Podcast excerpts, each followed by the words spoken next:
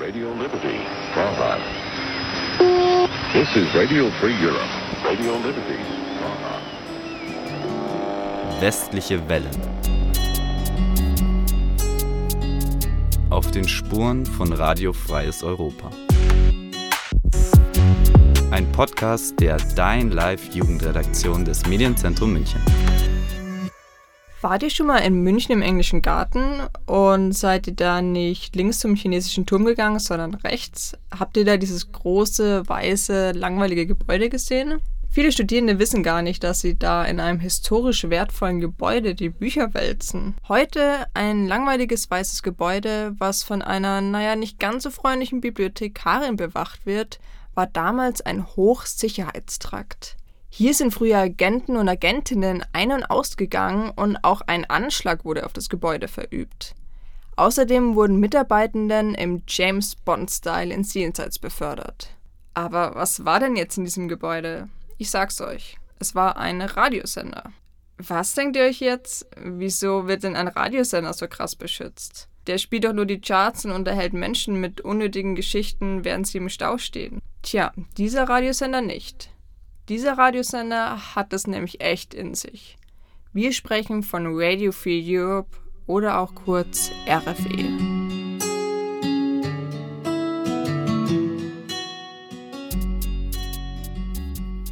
Wir nehmen euch mit auf Spurensuche. Uns interessiert, wer hat in diesem Haus gearbeitet, was ist in der Zeit von 1950 bis 1995 in München beim RFE passiert und warum wollten manche Menschen um jeden Preis verhindern, dass dieser Radiosender weitersendet.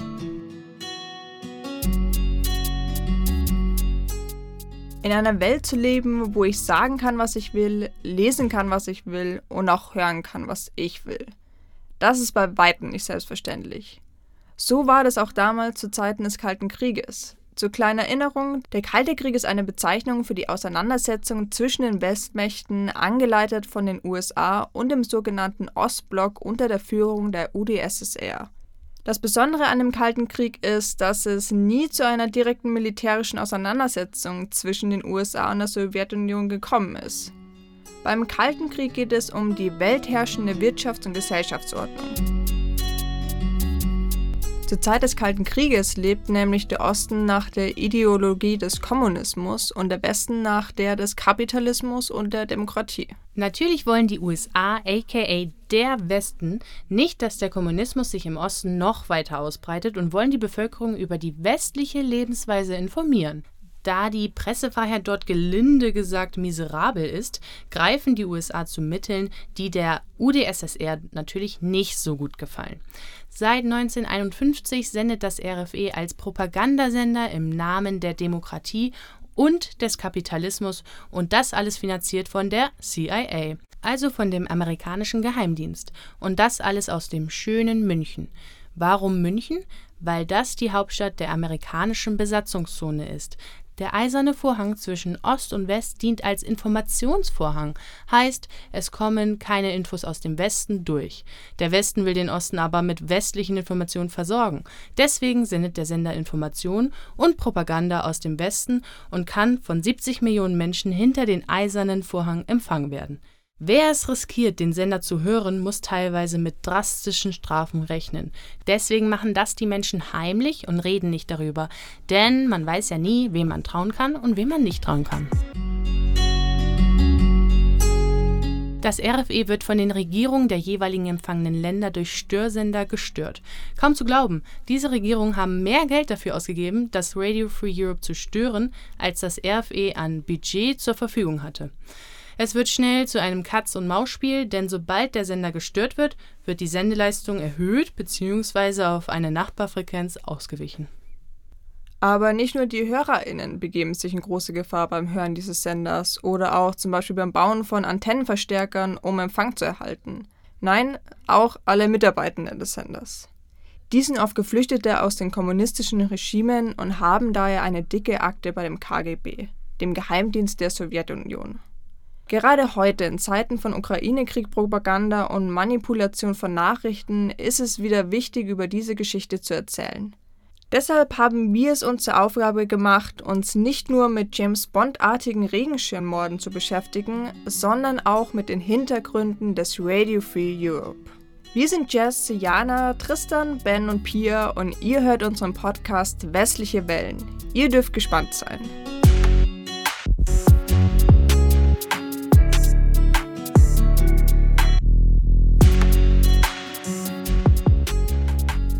Naja, wir haben uns überlegt, wie man denn am besten an Hintergrundinfos zum Thema Radio Free Europe kommt. Und wie fast immer ist es am besten, sich einfach mit jemandem zu unterhalten, der selbst dabei war. Und so sind wir auf Marcin gekommen.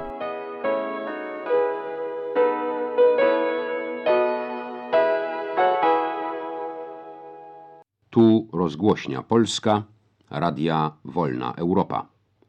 Dzień dobry Państwu. Marcin Iczynski ist jetzt 77 Jahre jung und war einer der polnischen Redakteure und bekannt als Nachrichtensprecher des Radio Free Europe. Er ist ein cooler, drahtiger Typ und hat bei dem RFE von 1981 bis 1995 in der polnischen Abteilung als Radiosprecher, Redakteur und Produzent gearbeitet. Dort hat er in der Zeit einige spannende Ereignisse miterleben dürfen. Wir hatten die große Ehre, mit ihm über sein Leben und seine Arbeit beim Radio Free Europe zu sprechen. Als Pole, der auch in Polen aufgewachsen ist und dort lange gelebt hat, hat sich Marcin dazu entschlossen, als Nachrichtensprecher für einen Sender zu arbeiten, der aus dem Ausland gegen die eigene Regierung arbeitet. Wir wollen von Marcin wissen, was hat er vor seinem Job beim RFE gemacht und wie kam er nach Deutschland? Przez 15 lat byłem w Polsce reżyserem teatralnym. Przez y, trzy lata ostatniego pobytu w Polsce dyrektorem teatru w Warszawie. In Polen war ich Direktor eines Theaters, das aufgrund des Programms von der kommunistischen Regierung geschlossen wurde. Za repertuar, któryśmy proponowali. I w roku 80 am 5. Dezember 1981, also knapp eine Woche vor der Ausrufung des Kriegszustandes in Polen, konnte ich mit meiner Frau und meinem Sohn Polen verlassen. Das war nur mit der Hilfe eines Freundes, der Direktor des Senders RFE war und der amerikanischen Botschaft möglich. So kam ich in München an und begann meine Karriere bei Radio Freies Europa. Die finanziellen Mittel für das RFE aus den USA sind mit den Jahren knapper geworden. Deswegen müssen Martin und seine KollegInnen gleich mehrere Jobs übernehmen. Ihr denkt, puh, mehrere Jobs gleichzeitig? Doch für Marcin bedeutet das eine große Abwechslung im Alltag. Ta praca była niesłychanie ciekawa i różnorodna, bo mm, jednego dnia byłem speakerem, innego dnia nagrywałem audycje, które przygotowali koledzy. So war ich zum Beispiel nicht nur Nachrichtensprecher, sondern auch Redakteur und Produktionsleiter. Als Redakteur besuchte ich Exil-PolInnen auf der ganzen Welt, um sie zu interviewen.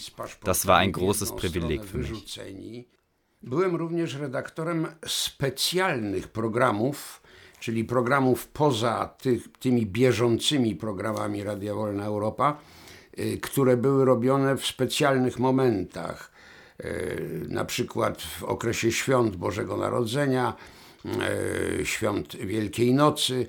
E, stąd zrobiłem cztery duże programy. Ein Spezialbereich von mir war die Produktion von besonderen Weihnachts- und Ostersendungen. Im Rahmen dessen konnte ich sogar mal den Papst Johannes Paul II. treffen. Ich habe noch ein Erinnerungsfoto mit polnischen Grußworten von ihm. Rozmowy z nim czterokrotnej. Mam na pamiątkę od niego życzenia pisane po polsku na święta Bożego Narodzenia, na święta Wielkiej Nocy. Spezialsendungen, persönliche Briefe des Papstes, einmal um die Welt reisen, klingt nach einem richtig aufregenden Job. Dafür würde ich aber auch mehrere Jobs gleichzeitig übernehmen. Wahrscheinlich gibt es wenige Radiosendungen, über die so viel behauptet wurde wie über die des Senders nach Ungarn im Herbst 1956. Denn bei den Aufständen in Ungarn 1956 spielt das RFE eine umstrittene Rolle. RFE vermittelt in den Sendungen aus der ungarischen Abteilung den Aufständischen, sie könnten mit Hilfe aus dem Westen rechnen. Aber was war denn nochmal der ungarische Volksaufstand? Am 23. Oktober 1956 aus einer eigentlich friedlichen Studentendemonstration in Budapest entwickelt sich ganz schnell eine Großdemo und anschließend ein landesweiter Aufstand. Zehntausende Bürgerinnen schließen sich den Studenten an. Sie fordern von der regierenden kommunistischen Partei die Wiederaufnahme des Reformkurses, ein Mehrparteiensystem, freie Wahlen und die Unabhängigkeit der Sowjetunion. Dlatego ta sytuacja była taka skomplikowana, że polska dyrekcja miała inne, jak gdyby, zdanie na temat sposobu informowania o tych wybuchach. Es gab keine klare Redaktionsrichtlinie, wie man über diese Aufstände zu berichten hatte. Auch von den USA, die das Radio finanziert haben. Dementsprechend gab es Unterschiede zwischen der polnischen und der tschechoslowakischen und der ungarischen Redaktion. So kam es durch die ungarische und die tschechoslowakische Redaktion zu einer überspitzten und romantisierten Darstellung des ungarischen Aufstands und auch des sogenannten Prager Frühlings 1968. Trochę podjudzali jak gdyby swoje społeczeństwo, starali się wzmocnić ten wybuch. Czesi w 1968 roku również, ale Die polnische Redaktion hielt sich da mehr zurück, da sie überzeugt war, dass der Zeitpunkt noch nicht gekommen war, den Kommunismus zu stürzen. In den 16 Sprachredaktionen gab es sehr unterschiedliche Meinungen dazu. I polska stacja mniej jak gdyby pokazywała ten wybuch od strony wspaniałego, romantycznego wybuchu, bo groziło to podobnym wybuchem w Polsce. Die Vorstellung ist schon krass, dass es nach dem Ungarn-Aufstand noch ganze 33 Jahre gedauert hat, bis Ungarn den Kommunismus losgeworden ist.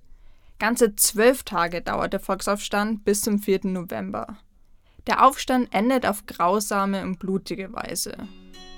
Das RFE wird nämlich dafür verantwortlich gemacht, dass die Kämpfe länger gedauert haben, denn sie machten den Protestierenden Hoffnung, dass Hilfe aus dem Westen kommen wird. Aber diese Hilfe aus dem Westen gibt es nicht.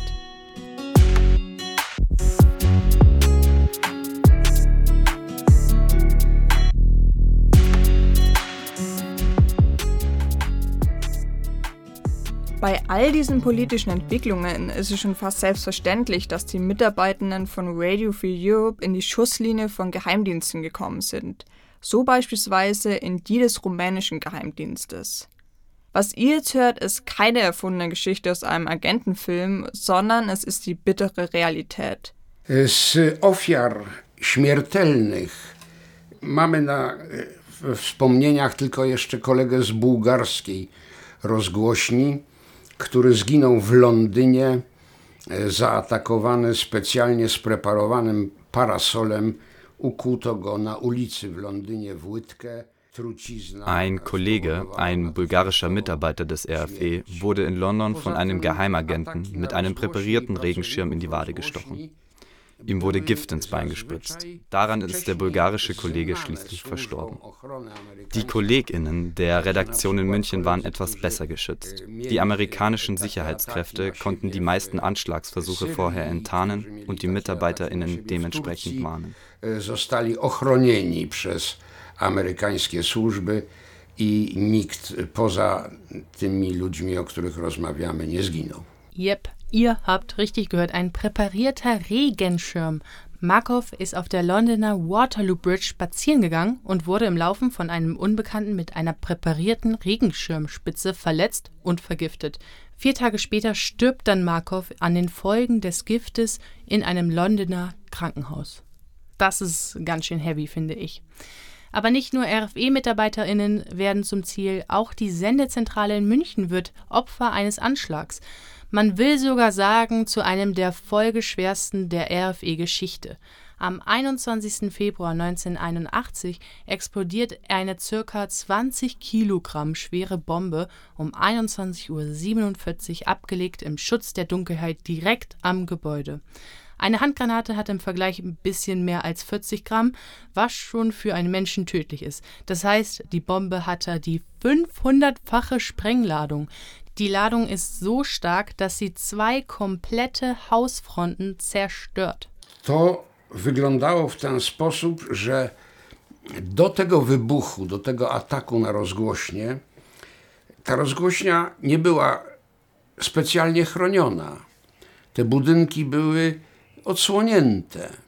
Dopiero potem zbudowano mur, założono różne e, Vor dem Anschlag war das Gebäude frei zugänglich. Es gab keine Kameras oder Sicherheitssysteme. Erst danach wurde eine Schutzmauer gebaut und das Gelände wurde zu einer Art Sicherheitstrakt. Die Bombe wurde perfiderweise unter dem Fenster des Sprecherstudios abgelegt, also da, wo die Nachrichten der einzelnen Redaktionen gesprochen wurden, auch die der polnischen Redaktion.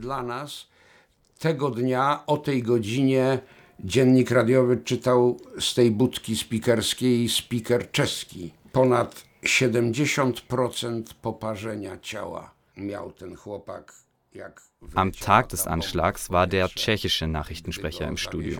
Er wurde sehr schwer verletzt. 70 Prozent seiner Haut wurden verbrannt. Er kam in ein Krankenhaus und konnte gerettet werden. Er brauchte mehrere Jahre, um sich von den Verletzungen zu erholen. Danach kam er zurück und arbeitete weiter beim RFE. Potem już rozgłośnia była bardzo mocno chroniona przed ewentualnymi obcymi na jej terenie. Als die Bombe explodiert, sind nur etwa 40 MitarbeiterInnen im Sendegebäude. Drei von ihnen werden schwer verletzt. Wie Martin erzählt, werden nach diesem Anschlag die Sicherheitsvorkehrungen verschärft. Eine Mauer wird um das Gebäude gebaut, es gibt strengere Fahrzeug- und Personenkontrollen und auch die Fenster werden durch schusssichere Scheiben ersetzt. Im Nachhinein hat sich herausgestellt, dass das Attentat im Auftrag des rumänischen Geheimdienstes durchgeführt wurde. Auf einen Schlag hat sich der Arbeitsalltag beim RFE geändert. Stellt euch mal vor, ihr werdet täglich auf dem Weg in die Arbeit von PolizistInnen kontrolliert. Wenn ihr aus dem Fenster schaut, seht ihr eine fast zwei Meter hohe Mauer und alle zehn Meter stehen PolizistInnen, die das Gelände bewachen. Klingt ein bisschen wie ein Gefängnis, also ich hätte da schon ein mulmiges Gefühl.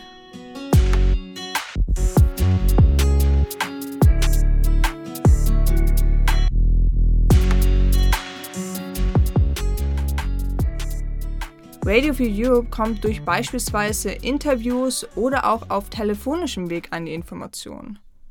Und zwar durch öffentliche Telefonzellen, die für die kommunistischen Machthaber nicht sofort nachverfolgbar sind. Aber die polnischen BürgerInnen lassen sich noch was anderes einfallen, um ihre Nachrichten an Radio Free Europe zu überbringen. Ale największym jak gdyby źródłem informacji e, była tak zwana poczta kulkowa która polegała na tym, że radio już było tak popularne, tak znane, w okresach politycznych przesileń słuchało nas ponad 90% populacji w Polsce. Radiofreies Europa wurde immer bekannter und beliebter in Polen. Vor allem während der großen politischen Krisen wie dem Kriegszustand von 1981 bis 1983, wo Panzer auf der Straße fuhren und die Opposition im Gefängnis saß. In dieser Zeit haben bis zu 90 Prozent der Polinnen RFE gehört.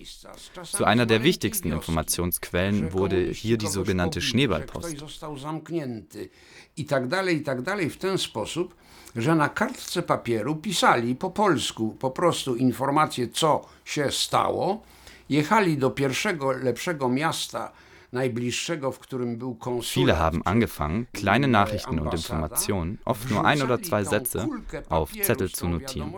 Diese Zettel wurden klein zusammengefaltet und als Schneekugeln zum nächsten westlichen Konsulat gebracht und dort über den Zaun geworfen. Die Konsulate entwickelten eine Routine darin, die Schneekugeln täglich einzusammeln und die Nachrichten und Notizen per Fax an die Redaktion in München zu schicken. Der Sender verlas die Notizen und so kamen die Nachrichten aus den entlegensten Dörfern in Polen über München wieder zurück nach Polen. So fand ein Informationsaustausch zwischen den Menschen statt. Mieliśmy kilka tysięcy informacji bardzo szczegółowych z najmniejszych w Polsce miejscowości co się dzieje, co przedsięwzięli komuniści. Dlatego byliśmy w stanie wyprodukować jedną z najważniejszych audycji w czasie stanu wojennego Telefon do kraju, tak to się nazywało. Oczywiście nie chodziło o żadne telefony. Deswegen waren wir imstande, das sogenannte Heimattelefon zu senden. Kto został zatrzymany, gdzie siedzi w więzieniu, y, kto go pobił i tak dalej, i tak dalej. Te wszystkie rzeczy Menschen erfuhren so zum Beispiel, wer verhaftet oder misshandelt wurde und von wem. która informowała całą Polskę o tym, kto w jaki sposób został represjonowany, gdzie zamknięty, gdzie siedzi i tak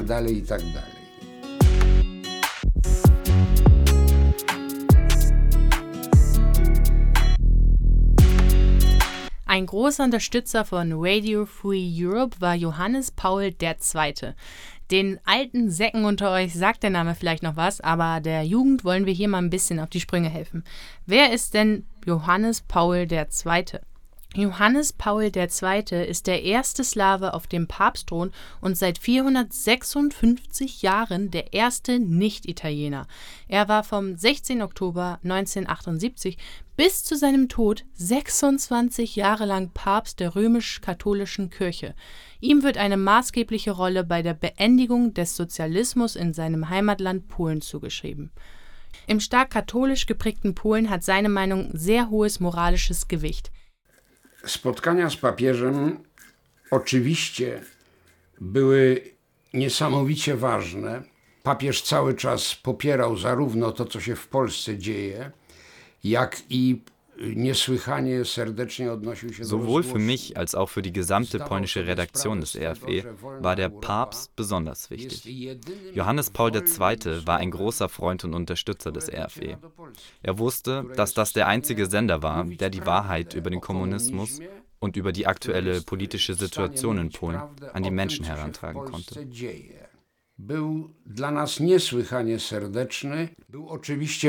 Er war natürlich eine besonders große Autorität für alle Polen. Deswegen haben wir versucht, jedes Wort, das er über die Polen gesprochen hat, sofort zu übertragen, damit die Polinnen wissen, was der Papst zu ihnen gesprochen hat. Dla wszystkich w Polsce. Entsprechend stärkt er mit seiner offenen Parteinahme für die antikommunistische Gewerkschaft Solidarność die Opposition. Sie setzt sich für die Freiheit, Demokratie und die Bürgerrechte der Polen ein. Was also machen, wenn der Papst einem ein Dorn im Auge ist? Richtig, John F. Kennedy 2.0. Am 13. Mai 1981 feuert der türkische Rechtsextremist Mehmet Ali Akça um 17.17 Uhr aus nächster Nähe mindestens zwei Pistolenschüsse auf Johannes Paul II. ab. Als im offenen Papamobil auf dem Weg zur Generalaudienz in langsamer Fahrt die auf dem Petersplatz versammelte Menschenmenge passiert. Eine Kugel trifft den Papst an der linken Hand und an der Schulter und eine zweite dringt in sein Unterleib ein. Da er sofort in das Krankenhaus gebracht wird, konnten die Ärzte zum Glück sein Leben retten. 2006 kam ein Untersuchungsausschuss des italienischen Parlaments zu dem Schluss, dass das Attentat im Auftrag Brezhnevs vom militärischen Nachrichtendienst der Sowjetunion GRU in Zusammenarbeit mit dem bulgarischen Geheimdienst verübt wurde.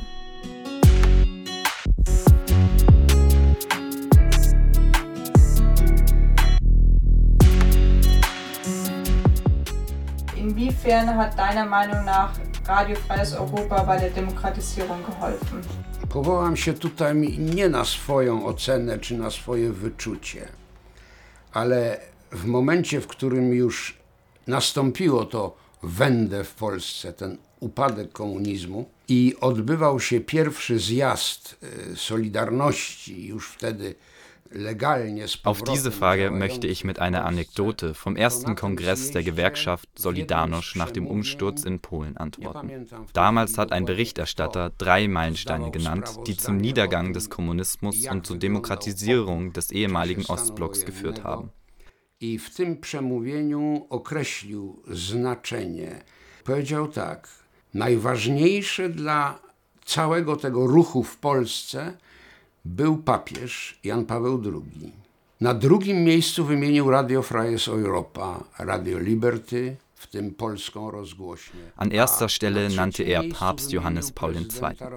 An zweiter Stelle Radio Freies Europa und an dritter Stelle den ehemaligen US-Präsidenten Ronald Reagan, der an den damaligen Staatspräsidenten der UdSSR Michael Gorbatschow die Worte richtete, Mr. Gorbatschow, reißen Sie diese Mauer nieder.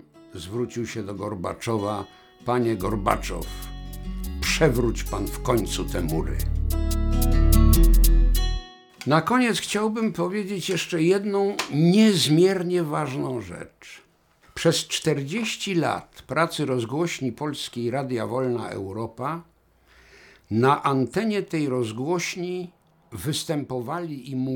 Am Ende möchte ich hervorheben, dass die polnische Sektion des Radio Freies Europa innerhalb der 40 Jahre ihres Sendeauftrags dafür gesorgt hat, dass die Polinnen über die ganze Zeit ihre antikommunistischen Eliten hören konnten.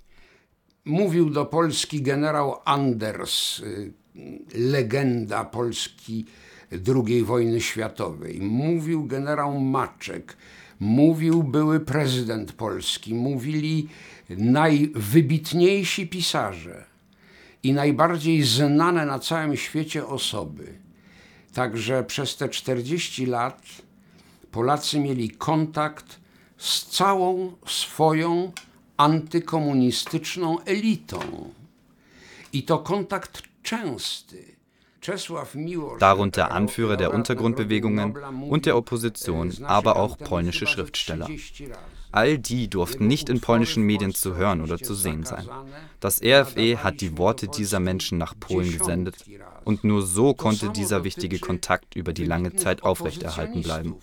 Das war eine große Vermittlungsrolle für Radio Freies Europa. Adam Michnik, czy no, wszyscy najwybitniejsi opozycjoniści, wszyscy Polacy, którzy na całym świecie w ten czy w inny sposób walczyli z komunizmem, byli na tej antenie ciągle obecni. To było dla Polaków niesłychanie ważne.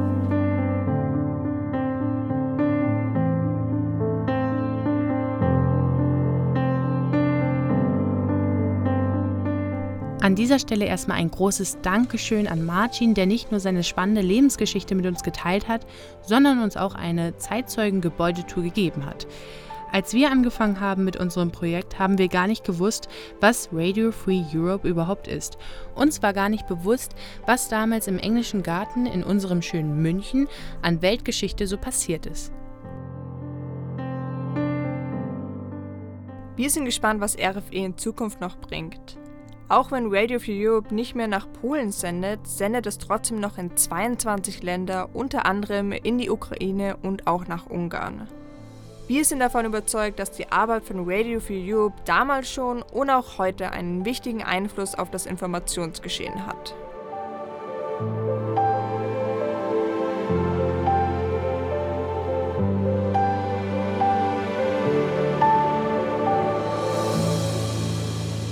Vor dem Zweiten Weltkrieg Polen hat äh, viele Nationen. Das waren die Leute aus Schlesien, die Leute aus Litauen, äh, aus Ukraine und so weiter. Das war alles Pole. Und äh, nach dem Zweiten Weltkrieg, wir haben hier Sprecher, die sprechen wie vor dem Zweiten Weltkrieg polnische Sprache. Und zum Beispiel die, die Leute aus Schlesien sagen, Guten Morgen, hier ist Radio Freies Europa. Und die Leute aus Osten, zum Beispiel aus äh, Ukraine, sagen, Guten Morgen, hier ist Radio Freies Europa. Und die kommunistische Polen, die Regionalsprachen war absolut verboten. Eine Nation, ein Volk, Ende aus dieser Station, die Leute in Polen hören Leute aus Heimat. Radio Liberty, Praha. This is Radio Free Europe. Radio Liberty, Praha. Westliche Wellen. Auf den Spuren von Radio Freies Europa. Ein Podcast der Dein Live Jugendredaktion des Medienzentrum München.